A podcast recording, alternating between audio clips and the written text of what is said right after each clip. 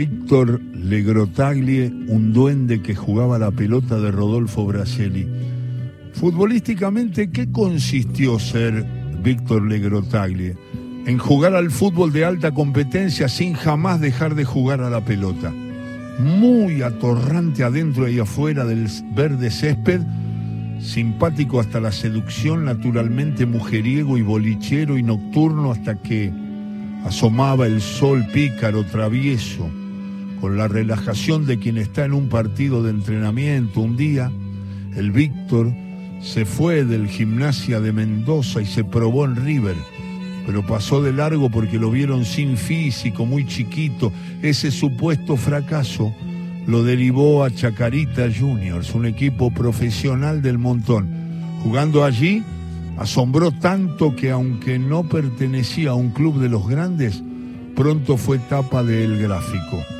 Ojo, cuando el gráfico era dignificado por la dirección del sumo Dante Panzeri. Lo estoy viendo al Víctor, dice Rodolfo Braselli. En sus primeros partidos en primera en el campeonato de la Liga Mendocina, menudo, flaquito, tenue, con las medias caídas, atrevido hasta la insolencia, conseguía hasta el aplauso de las hinchadas contrarias. Nos encantaba, no solo hacía firuletes recostándose sobre el límite de la cancha, siempre generaba ese juego ofensivo, no franelero que engendra y desemboca en goles.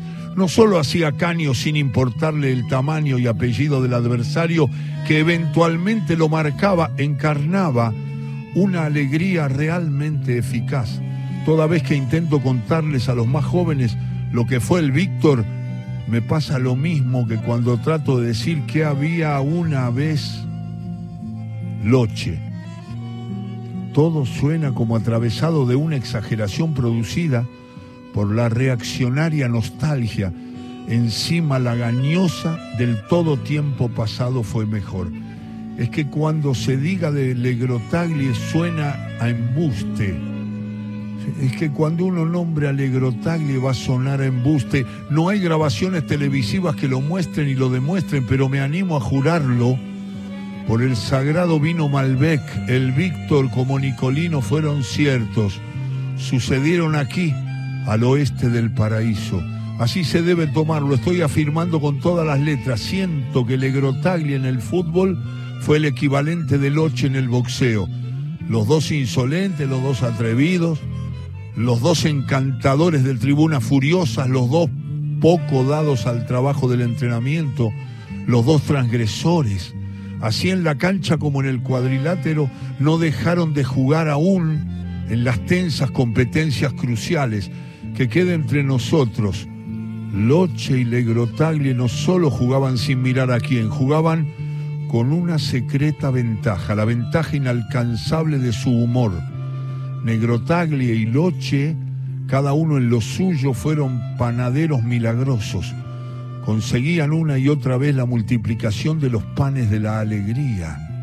Ellos imponían, persuadían mediante la tan extraviada herramienta de la pura fiesta, justamente allí donde generalmente impera el desasosiego, la urgencia fiera, la especulación desencajada, el mandato de vencer de cualquier manera y a cualquier precio.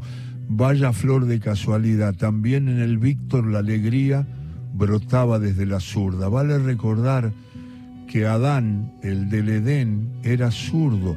De zurda agarró al voleo una manzana que chacoteando le arrojó Eva. La manzana fue por sobre el arco iris y dio exacta en un ojo del supremo Dios que estaba durmiendo la siesta. Enfurecido y carajeando, lo sacó a los dos cagando del paraíso. En otras palabras, que no hubo pecado original. Es que puede acaso haber pecado en algo nacido desde la espontánea zurda. El Víctor y Nicolino eran poetas aunque no lo sabían eran poetas porque no lo sabían, ya que tanto jodemos con el asunto de la violencia de nuestro tiempo, ya que tanto se insiste en crear sensación de fin del mundo, claro, para que venga otra vez a salvarnos la mano fuerte redentora, ¿por qué no sacamos a relucir el significado más que el de la no violencia, el de sí la vida activa que encarnaron desde el humor y el desparpajo seres como Nicolino Loche y el Víctor Legrotaglie. Eso, en vez no violencia, sí vida. Cuenta la leyenda y cuentan los archivos de los diarios mendocinos que en abril del 2000, después de Cristo, Legrotaglia, años ya retirado como jugador y por entonces técnico de Huracán Las Heras, protagonizó un hecho singular sin antecedentes en el mundo entero. Esa tarde Huracán y San Martín empataban con un dramático 3 a 3. Restaba un par de minutos para concluir el partido, se produce un veloz contraataque al birrojo y Legrotaglia de pronto se mete en la cancha en pleno juego amaga, retiene la pelota, frena el ataque del delantero rival, silbato y expulsión instantánea y después, después seis meses de suspensión.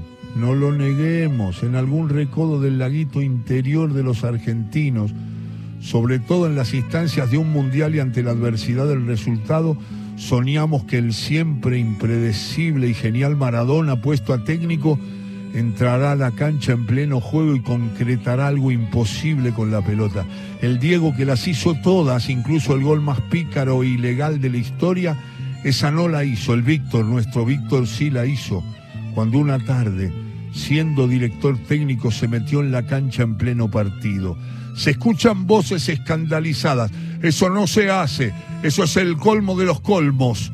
Pero el Víctor cometió la hazaña produjo el más insólito de los pecados, lo hizo jugando y como cantor, porque se cantó en los honorables reglamentos del fútbol profesionalizado. Como escritor fabulé un cuento que sucede en un campeonato utópico. Sí, eh, cuento gatillado por tan genial disparate en ese campeonato el reglamento es igual al que conocemos, salvo un detalle. Sin aviso, en cualquier momento del partido, los directores técnicos pueden ingresar y participar en el juego durante no más de cinco minutos. Claro, esto que propuse es un sueño solo permitido por la impunidad de la ficción literaria. Pero lo real es que Víctor Antonio Legrotaglie lo concretó, lo hizo cierto para los tiempos. Oíd mortales los seis meses de suspensión que le impusieron no fueron acaso una condecoración? He leído una parte del hombre de harina y otros relatos de Rodolfo Braselli